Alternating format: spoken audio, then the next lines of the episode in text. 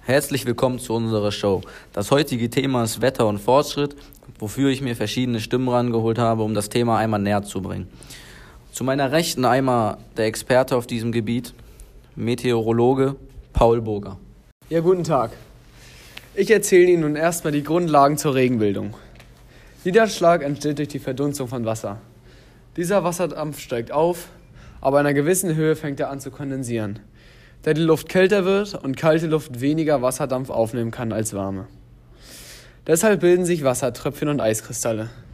Diese Tröpfchen oder Eiskristalle können sich allerdings nicht aus dem Nichts bilden. Dafür brauchen sie Staubkörner oder andere Teilchen, sogenannte Kondensationskerne. Diese Tröpfchen lagern sich dann zu Wolken zusammen und verbinden sich in Millionen von Tröpfchen zu einer riesigen Regenwolke, die schwerer und schwerer wird und ab einer gewissen Schwere anfängt zu regnen, da sie das Wasser nicht mehr halten kann. So entsteht Regen. Vielen Dank für diese Erklärung. So, bevor wir mit dem letzten Gast weitermachen, wird uns Herr Burger nun erstmal erklären, um was es sich überhaupt beim Wolkenimpfen handelt, damit wir alle wissen, worum es geht. Also hört gut zu. Nun zum Wolkenimpfen.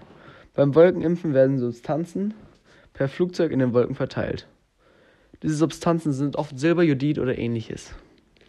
Dieses Silberjodid dient nun als Kondensationskerne in den Wolken. Das Silberjodid zieht Wasserdampf an und bildet dann kleine Tröpfchen. Diese Tröpfchen wiederum ziehen selber weiteren Wasserdampf an und wachsen dadurch.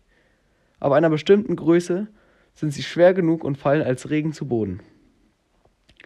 Dieser Regen ist oft stärker, schwerer und flächenausweitender als normaler Regen. Unser nächster Gast ist Apfelbauer Carlo, welcher sehr stark vom Wetter abhängig ist. Herzlich willkommen. Moin, danke für die Einladung.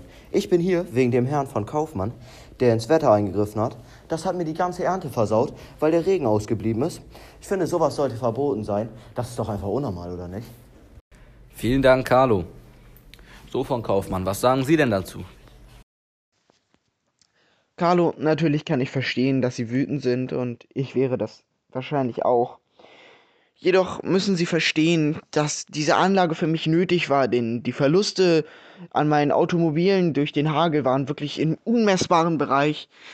Und vielleicht wäre es ja für Sie schlauer, anstatt sich jetzt zu beschweren, selber für eine Lösung zu sorgen. Zum Beispiel könnten Sie sich selber eine Anlage bauen und falls Ihre finanziellen Mittel da nicht ausreichen, gibt es bestimmt auch die Möglichkeit, so etwas wie eine Art Abfangdach oder ein Netz, irgendetwas in der Art über Ihre Bäume zu stellen und somit den Hagel abzufangen, damit Ihre Ernte geschützt bleibt. Ähm, bitte seien Sie mir nicht böse und ich hoffe, wir werden auch des Weiteren gute Nachbarn sein und eine enge Freundschaft haben. Falls Sie vielleicht Beratungshilfe brauchen, können Sie sich gerne an meine Mitarbeiter wenden. Die werden Ihnen sicherlich helfen. Außerdem gibt es auch schon einige Beispiele, wo es komplett ohne weitere Nebenwirkungen geklappt hat. Zum Beispiel gab es in Moskau einen Nationalfeiertag, an dem die Wolken vertrieben wurden. Oder in den Emiraten wird dieses auch oft zu Nationalfeiertagen ähm, benutzt. Herr von Kaufmann, Sie können sich doch denken, dass ich nicht der Einzige bin, der durch Sie Verluste gemacht hat. Auch die anderen Bauern in der Region hat es getroffen und wir müssen nun mal unsere Familien ernähren und können uns nicht einfach so ein riesiges Abfangnetz leisten. Vielen Dank für eure beiden Sichtweisen, Herr Kaufmann und Carlo. Ich hoffe, ihr findet eine Lösung und werdet euch bald einigen. Viel Glück dabei. Unser letzter Gast ist die Umweltaktivistin Frieda Hake, die sich gegen das Wolkenimpfen einsetzt. Ähm, ja, herzlich willkommen.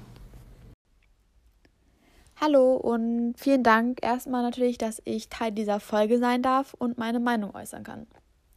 Genau, also meiner Meinung nach sind die Folgen des Wolkenimpfens unüberschaubar und ich glaube, mit jeder Veränderung, die wir dadurch vollziehen, treten Nebenwirkungen auf.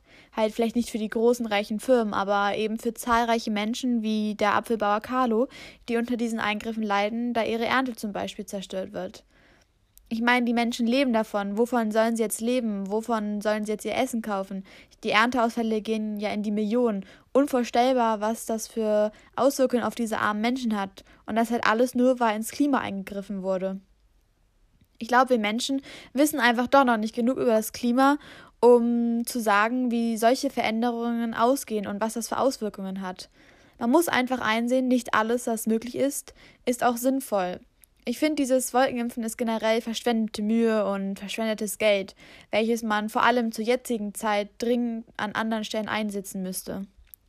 Und wenn es den Menschen darum geht, in gewissen Regionen zum Beispiel die Dürre zu bekämpfen oder so, dann sollte man nicht an den Symptomen etwas ändern, sondern an den Ursachen, nämlich der Klimawandel. Ich meine, das ist offensichtlich. Erst wenn man sozusagen das Problem an der Wurzel packt, kann auch wirklich was geändert werden. Ich hoffe, die Menschen besinnen sich einfach noch. Danke auch an Sie, Frau Hake, für Ihre Beteiligung.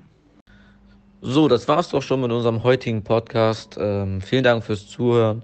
Ich hoffe, es hat euch gefallen und ihr könnt euch auf jeden Fall auf viele neue Projekte freuen. Ja, genau. Schönen Tag noch.